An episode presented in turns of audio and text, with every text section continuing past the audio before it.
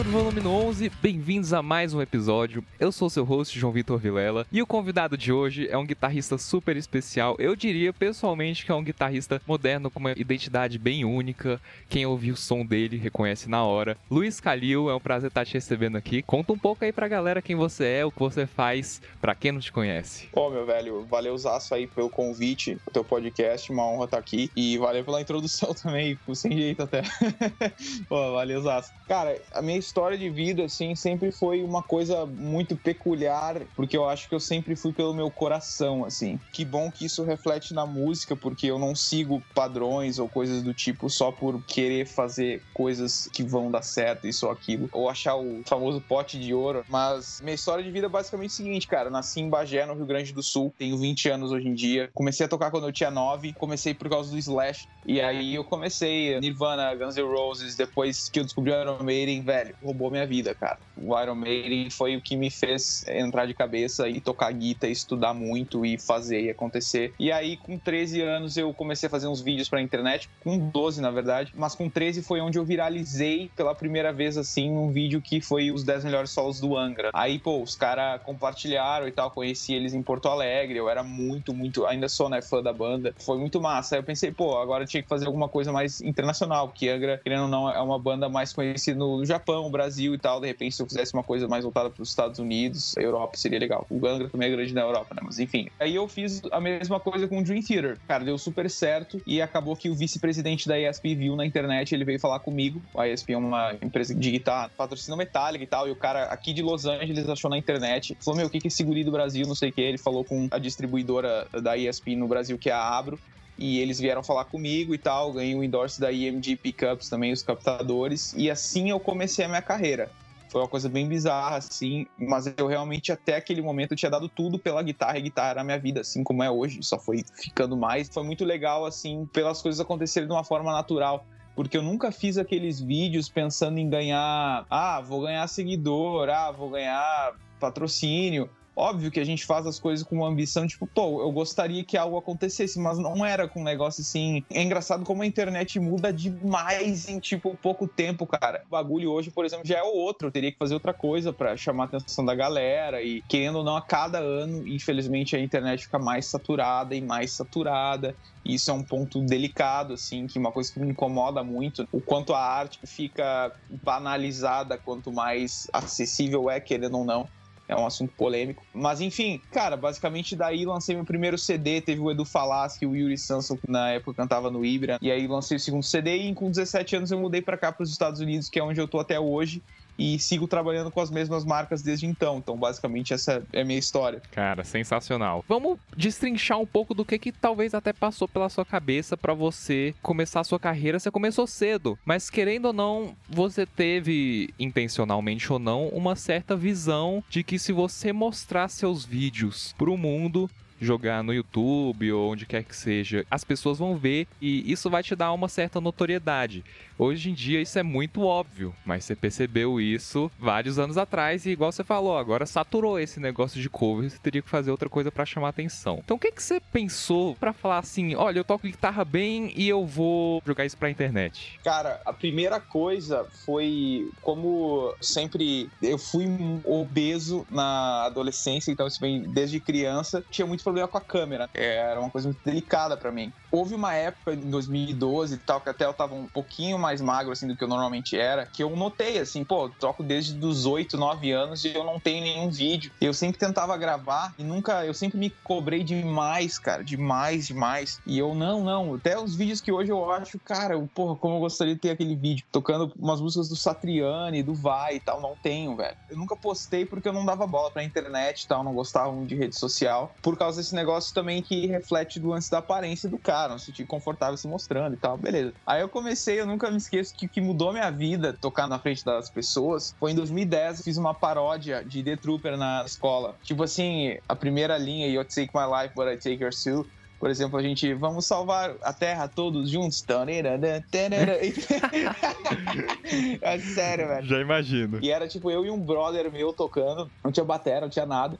E eu toquei, as pessoas ficaram, meu, pô, tu leva jeito pro bagulho, toca os bagulho pra eles, Iron Maiden, é absurdo, as pessoas não conhecem. E aí eu não sabia se eu tocava bem ou mal, porque eu nunca tinha tocado na frente das pessoas, a única pessoa que tinha me visto tocar era meu irmão, meu professor na época. E eles, assim, falavam que eu tá indo bem e tal, mas eu não prestava atenção nisso, eu só tocava porque eu curtia. Mas aí em 2012 eu postei um vídeo tocando Technical Difficulties e Eruption, até, pô, Van Halen morreu recentemente, uma perda absurda. E aí, tipo, cara, eu postei aquilo e começou a dar umas 7 mil, 8 mil views e eu fiquei, ué, eu acho que tem coisa aí, cara. Se bobear, eu sou mais do que eu acho. Que realmente volta na questão de eu sempre me cobrar muito, me depreciar, no caso, na época, por todos os fatores da minha vida e tal. Mas como que você explica isso numa criança? Porque você começou a ter isso como criança, o que eu acho que é raro. É que, eu, assim, eu venho de uma família, cara, em que os meus pais, eu sempre dei muito valor para tudo que a gente tem e eles sempre meu pai e minha mãe me ensinaram a dar valor que a gente tem. Então, tipo assim, eu comecei tocando em violão ruim, eu nunca tive amplificador bom até, até 14, 15 anos. Eu sempre trabalhei com as coisas que eu tinha, entendeu? Fui ganhar uma guitarra depois de dois anos que eu tocava, porque o meu irmão, a gente dividia uma Golden que ele tinha, que era tenebrosa, velho. Horrível. E aí veio dessa coisa assim, de eu ser um cara sério, um cara focado. Porque o que eu via na escola, que eu era, por causa da minha aparência e tal, eu era menos que os outros. Mas eu sabia que no fundo eu não era. Eu tenho que ser bom em alguma coisa. Não é possível que esses caras que ficam falando de mim e me chamando de gordo e pá, vão ser melhor que eu, cara. Não, eu sei que, porra, eu tenho que ter algum lance também. Então, depositei todas as minhas fichas no bagulho que eu mais amava no mundo, que é heavy metal, a guitarra e tal. E aí, meio que eu fui entrando no bagulho nessa, cara. Foi por causa disso, entendeu? E como que tu explica na cabeça de uma criança é realmente uma coisa delicada, porque eu não falava isso para ninguém, mas é uma coisa que eu sentia e o metal e o rock me mostraram que existe algo maior do que o que tá na TV, do que o que tá no que todo mundo acha que é certo porque me mostrou que o que é certo é o que tá no teu coração, velho. Saquei. Você seguiu isso com toda a confiança, assim. Se você pudesse ter uma confiança que algo é certo, é que você quer seguir o que tá no seu coração. E isso te trouxe resultados de você justamente ser muito bom naquilo que você se dispôs a ser bom. Exato.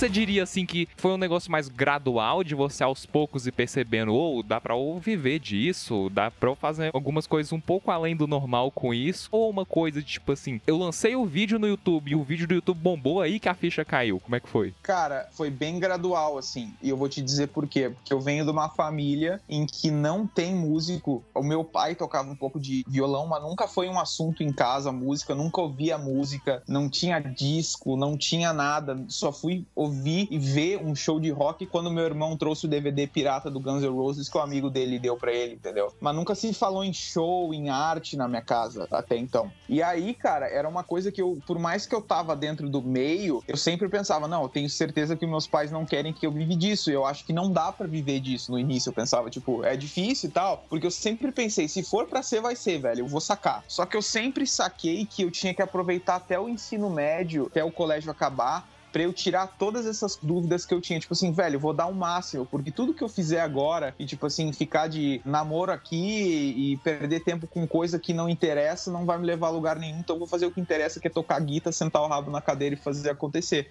E foi o que eu fiz. E aí começou um processo de convencimento deles ao natural, porque, tipo, o negócio dos patrocínios foi onde caiu a ficha que, tipo assim, não, agora eu acho que eu vou virar um profissional, sabe? E aí, junto com isso, veio o lançamento do meu primeiro CD, que foi um passo a mais ainda na frente, para saber não só do que, que o Luiz Calil era capaz de tocar, mas sim do que, que eu era como artista. Então, isso aí me botou num caminho mais profissional, assim, foi gradual, mas esses dois passos, o lance do patrocínio e o lance do CD, onde eu fiz até um show de lançamento num puta de um teatro que vendeu, meu, pra Bagé, assim, eu coloquei 150 pagantes eu sei o quanto é colocar 150 pagantes no show numa cidade de 120 mil habitantes em que heavy metal é coisa do diabo. E não foi com uma divulgação absurda, foi um puta de um feito assim que eu me orgulho. E aquele show fez eu acreditar que era isso que eu queria fazer da minha vida. E com um resultado desse, você começa a perceber que depois de lá é só ir crescendo, porque você vai tendo mais estrutura, você vai conhecendo mais, você vai tendo mais experiência. Então, eu acho muito bom isso, cara, muito interessante de logo no começo a gente dar importância às pequenas coisas que são sinais pra gente que, beleza, nem todo mundo vai receber, mas para quem estiver apto a isso, vai percebendo que, pô, realmente é verdadeiro. Tudo bem que no seu caso não foi um pequeno sinal, foi um patrocínio com a ESP, né?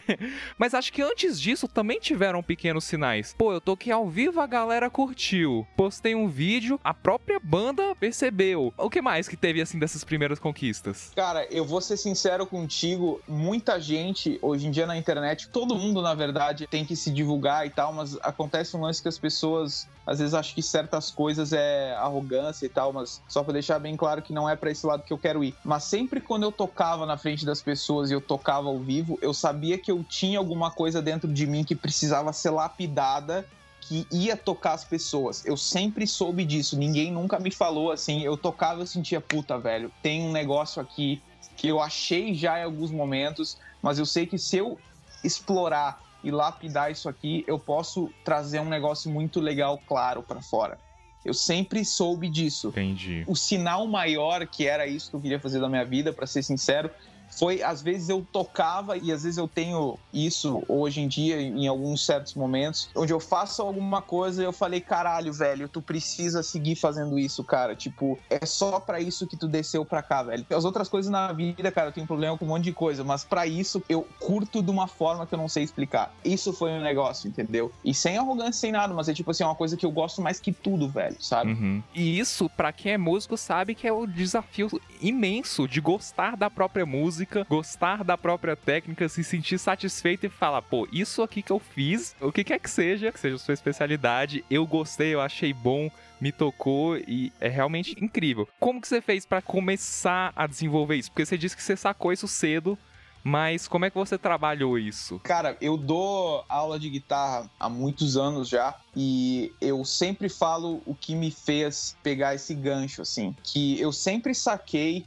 que eu não ia durar muito na guita se eu fosse só pro lado do exercício e da parte mecânica, porque isso para mim sempre foi uma parte pequena da música. Se tu olha a música como videogame, dedo 1, um, dedo 2, arpejo, shape, sai, entra, desce, sobe, tu tá olhando a música é tipo assim, é um espectro desse tamanho do universo, tu tá olhando assim como se fosse só uma estrela. Então, a música para mim sempre foi sentir, dizer alguma coisa, mesmo que não com palavras. O solo do Slash, Sweet Iron Mine, no pico da música, o que que é o solo? Que ele fala o que nenhum vocal, que nenhuma letra pode dizer, e aquilo é uma voz que tem dentro dele. E arrisco dizer que nenhum outro guitarrista conseguiria dizer do jeito que ele disse. Com certeza. Aquilo ali é um troço. Até hoje, cara, eu escuto e eu falo: Meu Deus do céu, o que, que esse cara fez aqui, velho? Tá tudo certo. Tá véio. tudo certo, exato. Tá é, tudo. tá tudo certo. Agora véio. elabora isso, porque é isso que eu acho que tem que ser trazido à tona, igual você fez, que eu acho interessantíssimo. Músico, você tem que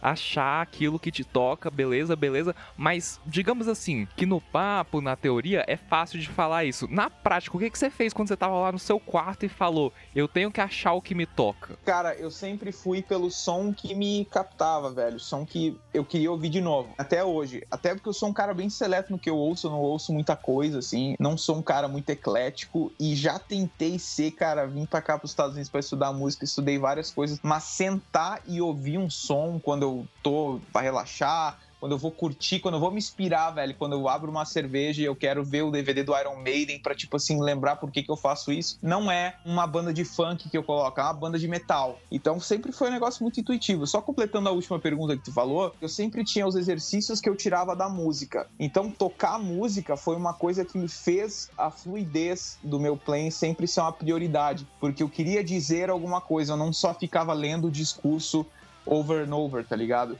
Então, eu sempre falo para os alunos, cara, tu vai praticar, eu vou te dar os exercícios, a gente vai fazer toda a parte teórica, vamos saber botar coisa no metrônomo, vamos tocar direitinho, vamos fazer cronograma de estudo, mas tu vai ter que me prometer que tu vai sentar para fazer um som, velho, porque senão tu não vai durar na guita, velho. Cara, não tem coisa mais chata para mim do que tipo assim, sentar e ficar só nesse negócio de, tipo assim, BPM e tal, é uma coisa maçante, velho, sabe? Eu sempre tentei, tipo, beleza, esse negócio do BPM, se tiver que realmente acontecer, que tem que acontecer, até hoje eu faço, vamos tirar esse linkzinho aí de uma música que eu curto, que aí tem um final. Quer aprender tapping, vai aprender o solo da nova era.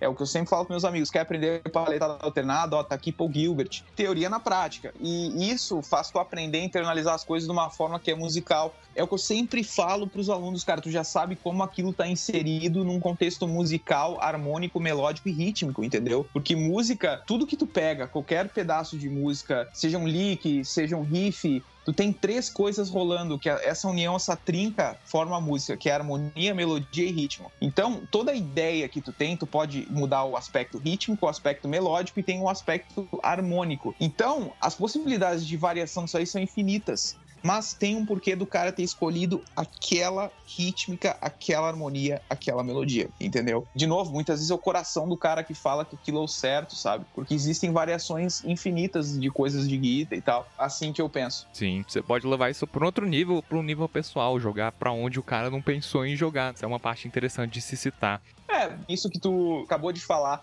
é uma coisa que eu faço no meu canal do YouTube, que eu faço versões de solos. Muita gente não gosta, não é que muita gente não gosta, muita gente curte na real, e a maioria, 90%, 95% das pessoas gostam, e eu fico muito lisonjado com isso. Mas as pessoas que não gostam, que eu já parti do princípio que quando tu toca solos clássicos, tu vai tocar no baú carinhoso das pessoas, do baú de ouro da galera, tipo Ozzy, Iron Maiden, Van Halen. O que que eu sempre coloquei? Tu tem que ser honesto com as paradas que tu faz e, meu, não vai fazer porque tu quer like, tu vai fazer porque tu quer te superar artisticamente, tu quer buscar uma coisa. Então, cara, se tem um solo que tu escuta e tu imagina ele de outra forma, senta e acha isso. Só que demora duas, às vezes três semanas, um mês para eu achar aqueles solos porque quando eu lanço, pode ter gente que não gosta, mas eu sei que eu dei 200%, entendeu? Na questão da honestidade.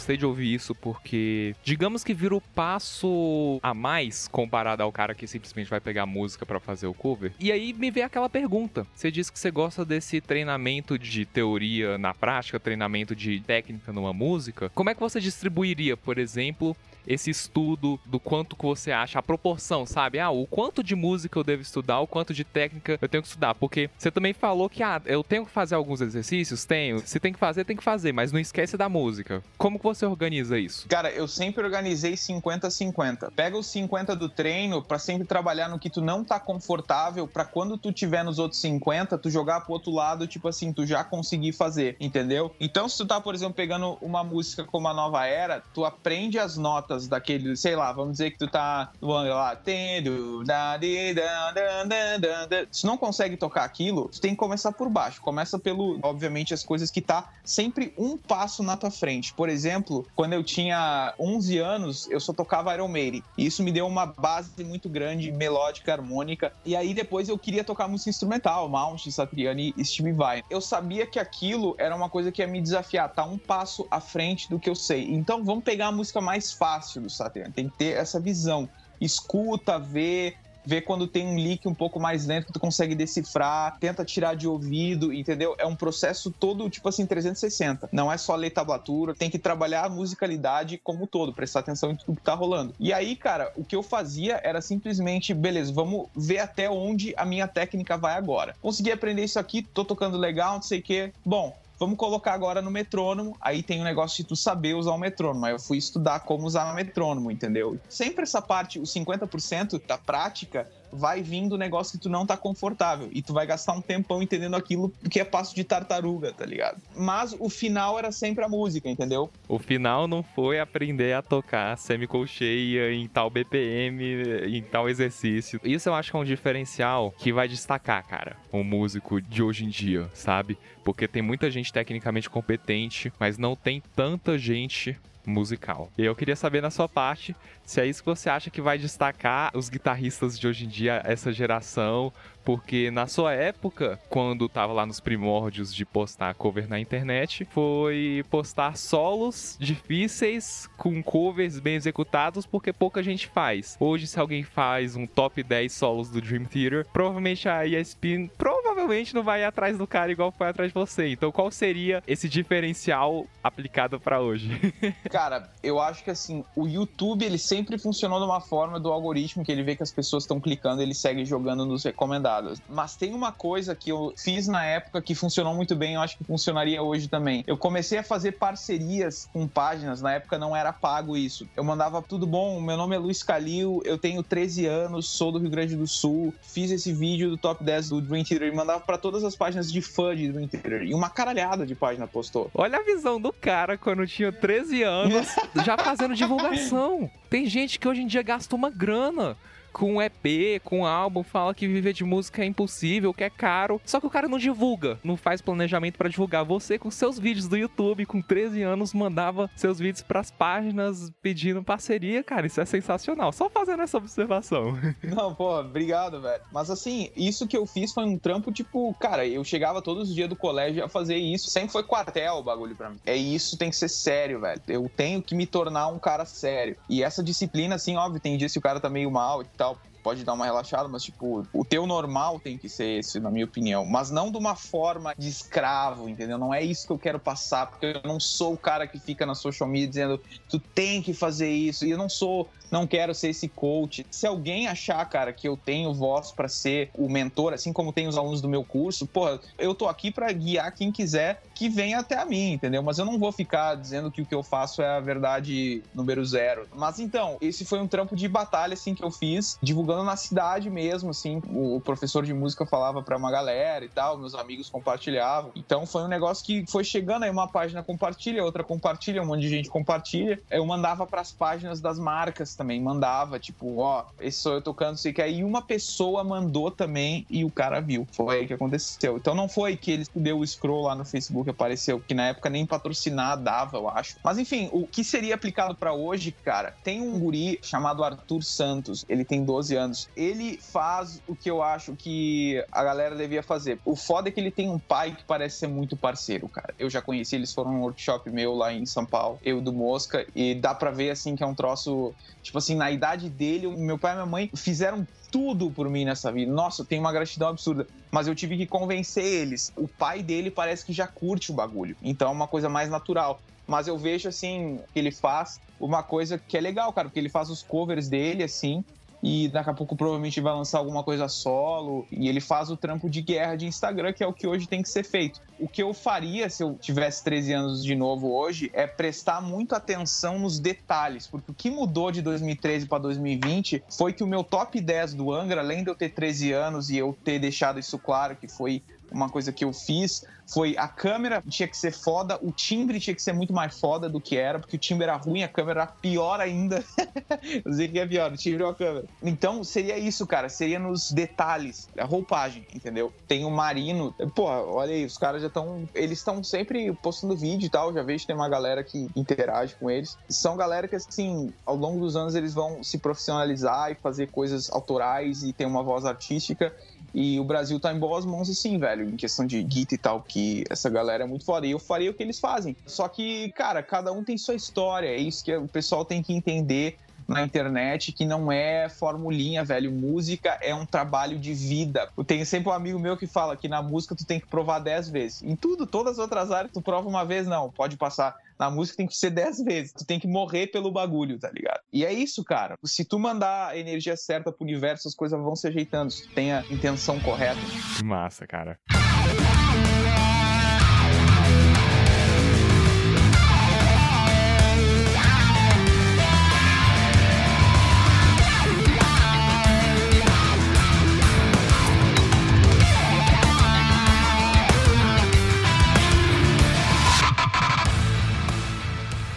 Verdade. Eu concordo plenamente com você que a gente tem que se provar mais, só que eu vou um passo além. Eu acho que não vira aquele trabalho escravo assim de, pô, eu tenho que fazer porque eu tenho que fazer porque é uma obrigação. Quando a gente descobre que é nossa paixão, fazer isso se torna compreensível, digamos. Você entende que tem parte que você vai se amarrar e você entende que tem parte que você vai ficar, tipo, neutro, você não vai nem gostar, nem desgostar. Mas você tem que fazer porque você tem que fazer para chegar naquele nível que você quer chegar, para chegar na atenção aos detalhes que você quer. Eu acho isso, assim, que faz parte. É, esse é um assunto muito bom de entrar. Eu sempre falo pra galera também que vem fazer aula ou qualquer coisa, eu sempre falo o seguinte: música é trampo e por mais que tu vá romantizar, é um trampo. Só que nunca pode passar da linha daquilo ser uma cruz que tu carrega. Porque eu, esse ano tem sido um ano que eu tenho me provado, assim, para mim, em várias áreas da minha vida. E não tem sido fácil para ninguém. Mas assim, meu, já passei por momentos que as pessoas não imaginam, cara. De dúvida, de será que é isso? Porque assim, velho, chega horas que tu vira escravo. Principalmente hoje em dia, que tudo é imediato. O lance da constância me irrita em uma coisa só. Os caras que criaram a arte que a gente ama e vão ser atemporal, tipo assim, Van Halen, Iron Maiden, eles faziam arte pela arte. Hoje tu faz a arte por conteúdo ou conteúdo disfarçado de arte. Isso é uma coisa que quebra, assim, ó, rasga no meio. É um bagulho que te come. Talvez começou inocente como uma paixão pela música, mas aí você vai abrindo rede social, vai vendo um cara que toca melhor, que tem metade da sua idade, aí você fica tipo, meu Deus do céu, então... É, é que assim, o foda é que eu comecei a tocar, eu quis ser profissional pra estar num palco toda noite. E hoje, o que eu tenho que fazer é dar aula de guitarra. Dar aula de guitarra é ruim? Não, não é, velho. Mas, tipo assim, é um negócio que te lembra que é trampo. Todo mundo quer é tá tocando em cima do palco, pelo menos para mim. Só que o que acontece, cara, se é o que tu ama, é legal falar sobre aquilo. E muitas vezes tá dentro da tua cabeça, cara. Porque, tipo assim, ó, agora com o lance da pandemia, da aula e tal, foi a única coisa que é possível de ser rentável para músico. Então, muitas vezes eu me pegava pensando, cara, dei o sangue esse mesmo lance de internet, cresci pra caralho, assim, fiz muita coisa legal mas parece que eu tô sem força para fazer, tá ligado? Nossa, quantas vezes já aconteceu? É porque eu virei escravo do bagulho. Quando tem esse tipo de crise, é a alma te chamando pra uma conversa porque tu só tá dando atenção pra carne, pro vídeo, pro like, pro não sei o quê. Lembra que o que tu quer fazer tem a ver com o coração, não com o cérebro. Óbvio que o cérebro tu vai usar para trampar, tu vai dar aula, tu vai fazer várias coisas, tu vai fazer acontecer, mas tipo assim, não esquece por que tu começou a fazer aquilo, entendeu? E é muito fácil a gente perder de vista isso, cara, e a gente começar a virar escravo do bagulho, porque tem que postar, porque é constância, porque não sei o quê. Primeira coisa, cara, se tu pensar assim, tu tem que entender que é um jogo. A única fórmula, na minha opinião, que existe é tu saber os teus limites. Tu tem que saber assim, velho, eu sei que eu posso fazer um vídeo por semana desse solo. Se eu quiser fazer dois, a qualidade já vai por água abaixo. Eu vou ser infeliz fazendo porque eu vou encher o saco do negócio e eu não vou ter mais saco para fazer. Então vamos fazer o seguinte: pega um dia, só faz som, trabalha nas coisas que tu quer, grava as guitas que tu tem que gravar, cria o som que tu quer gravar.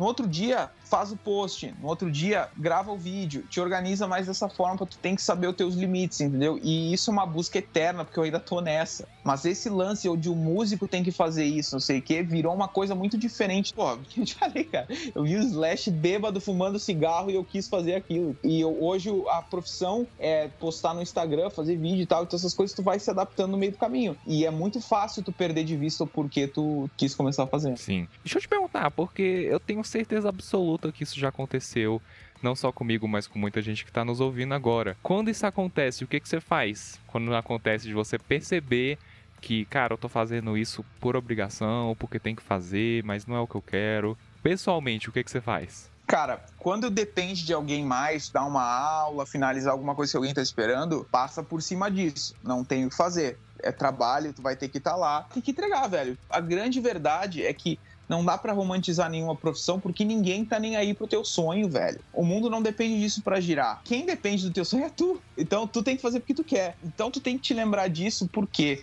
porque quando tu tem alguma coisa para entregar, o lance da disciplina, cara. Tu é um profissional, tu vai ter que fazer, gravar guitarra, dar aula, fazer o que tu tiver que fazer. Mas agora, quando tu for fazer para ti mesmo, para e tenta reconhecer padrões depois de 20 dias ou 10 dias sem feriado, sem nada, tu nota que tu fica mal. Então tu começa a evitar esse loop tu começa a te dar breaks, principalmente de noite. Estipular horário para mim é o que mais funciona. Acorda às 8 da manhã, faz até às 6, ou de repente acorda às 10, faz até, né? Esse tipo de coisa. Seja algum, todo dia tu tem que fazer alguma coisa. Esse é o meu lema. Todo dia tu tem que trabalhar. Mas tipo assim, o que eu noto, cara, que me ajuda muito é eu dar um tempo às vezes, se eu tô mal para fazer vídeo, não é fazendo vídeo que vai me curar, entendeu?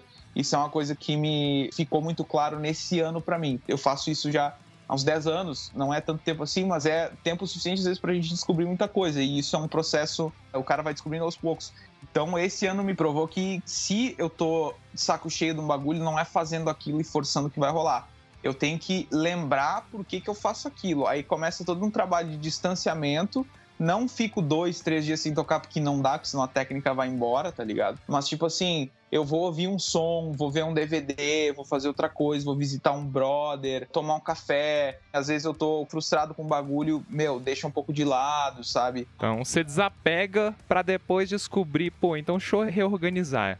Isso tem que ser feito? Se sim, você vai fazer. Isso tem que ser feito? Se não, mas for muito importante, você acha talvez alguns caminhos para contornar isso, para fazer com que o processo seja um pouco mais tranquilo. Isso tem que ser feito, não é tão importante e na minha cabeça parecia que era urgente. É aí que esse distanciamento que você tá falando assim de, ah, vou para casa de um brother, descansa só por um tempinho para dar uma relaxada e depois ver o que, que eu quero mesmo, eu acho que é valiosíssimo. Quando você tira a guitarra do colo, digamos, e percebe que, pô, eu tenho tocar a guitarra por um motivo, pela alma, aquilo que você tava falando, quando você tira por um momentinho, o que vai te chamar para pegar ela de volta vai ser justamente isso. E eu não falo assim de uma coisa específica, porque isso pode variar muito de pessoa para pessoa. Isso pode ser compor para um compositor.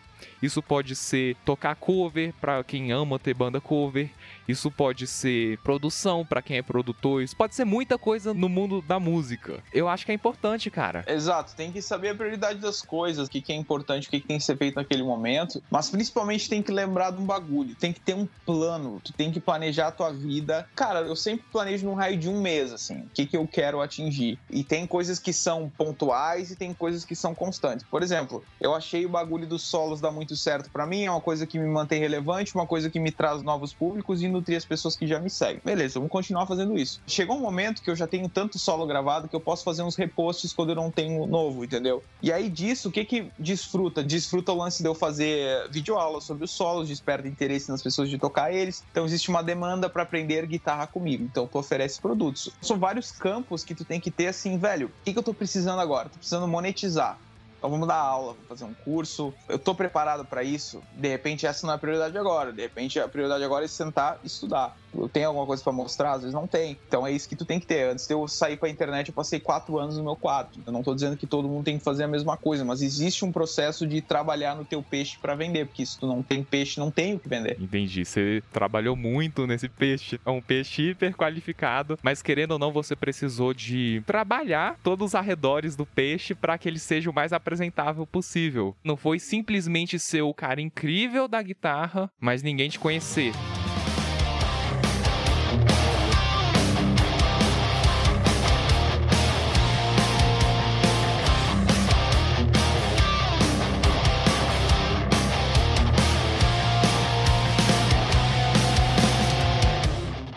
Finalizar, mandar um último tópico aqui, que eu acho que é de grande relevância. Você contar um pouco mais desse processo do quarto para trabalhar depois com nomes ilustres, assim, na cena musical. Então, cara, já tocar com Steve Vai, com o Marco Minema, com uma galera que, para um músico, já é inimaginável, assim, para um brasileiro, digamos, que muita gente pensa que tá fora da nossa realidade, mas você conseguiu. Então, conta um pouco como é que foi sair do quarto, os prós e os contras que o quarto te trouxe. E aí, quando você chegou a tocar com essa galera de um peso insano, Corey Taylor e tudo mais, conta qual foi o aprendizado assim que você aprendeu depois que você chegou nos palcos. O palco é onde tu vai mostrar quem tu é, queira tu ou não. Então tu pode treinar várias coisas e achar que tu é um puta de um não sei o que, mas na hora que tu subir no palco, que tu tocar no calor do momento, é o que tem dentro de ti. Isso foi o ponto número um. Ponto dois, O quarto, muitas vezes ele te dá a segunda chance. O palco não perdoa. O palco é como se fosse uma selva, velho. O público, um show, é como tu domar um touro, principalmente show de metal. Tu só aprende tentando domar o touro, não é estudando no papel o que, que o touro vai fazer, porque o touro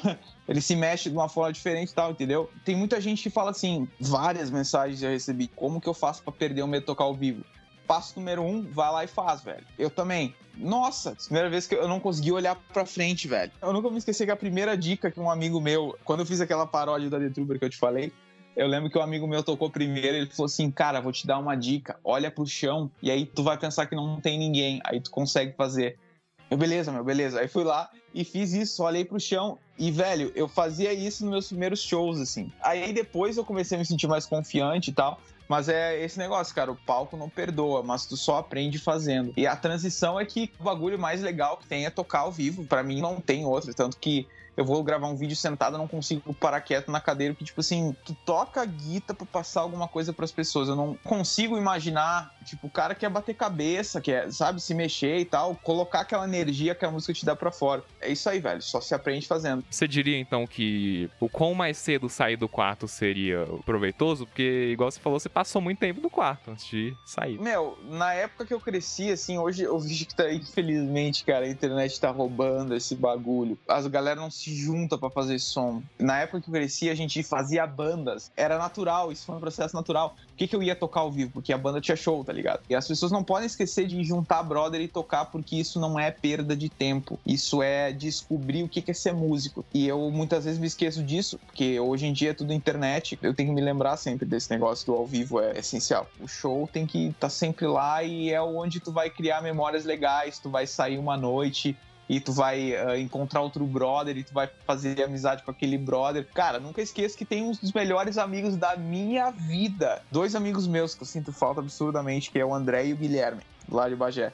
E o André eu conheci através da música. Minha primeira banda ele era o vocalista. A gente tocava Capital Inicial, nenhum de nós, essas músicas em português. E o Guilherme foi num show dessa banda depois. Ele foi me apresentar e eu falei, esse cara é gente boa, velho. A gente começou a conversar e falou do Slash, das guitarras, bateu, ele virou guitarrista da banda. Tipo, era essa conexão assim que rolava que é muito a fuder, velho.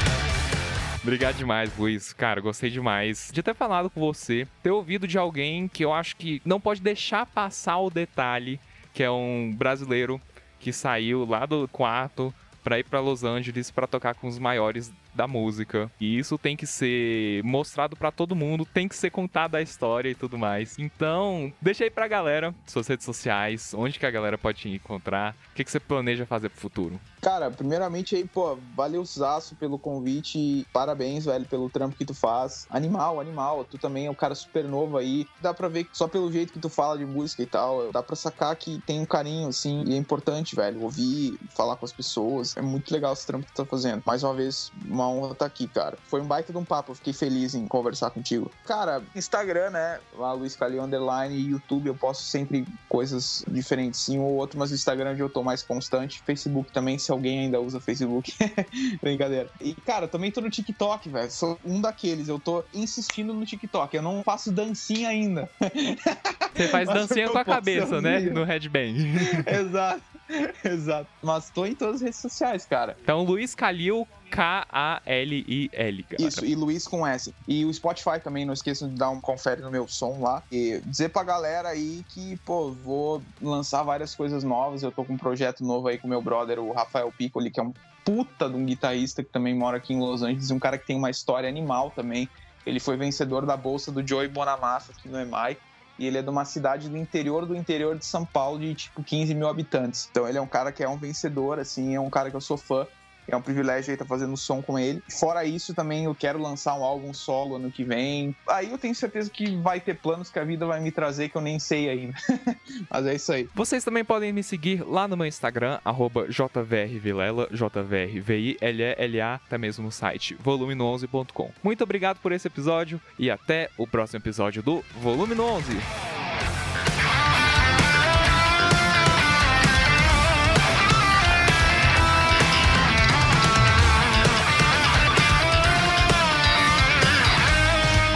Esse episódio foi editado por Pedro Guevento.